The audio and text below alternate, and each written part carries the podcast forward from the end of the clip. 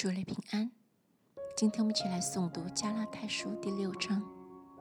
弟兄们，若有人偶然被过犯所胜，你们属灵的人就当用温柔的心把他挽回过来；又当自己小心，恐怕也被引诱。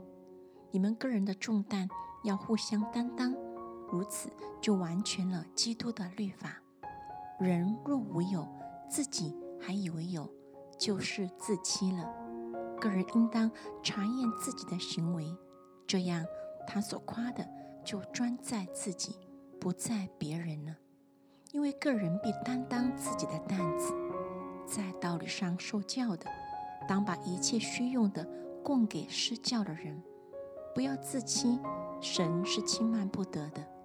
人种的是什么，收的也是什么。顺着情欲撒种的，必从情欲收败坏；顺着圣灵撒种的，必从圣灵收永生。我们行善不可伤志，若不灰心，到了时候就要收成。所以有了机会，就当向众人行善，向信徒一家的人更当这样。请看我亲手写给你们的字是何等的大呢？凡稀土外貌体面的人。都勉强你们受割礼，无非是怕自己为基督的十字架受逼迫。他们那些受割礼的，连自己也不守律法。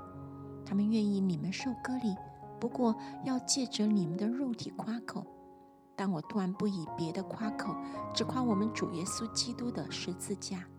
因这十字架，就我而论，世界已经钉在十字架上；就世界而论，我已经钉在十字架上，受割礼不受割礼都无关紧要，要紧的就是做新造的人。凡照此理而行的，愿平安怜悯加给他们和神的以色列民。从今以后，人都不要搅扰我，因为我身上带着耶稣的印记。弟兄们，愿我主耶稣基督的恩常在你们心里。阿门。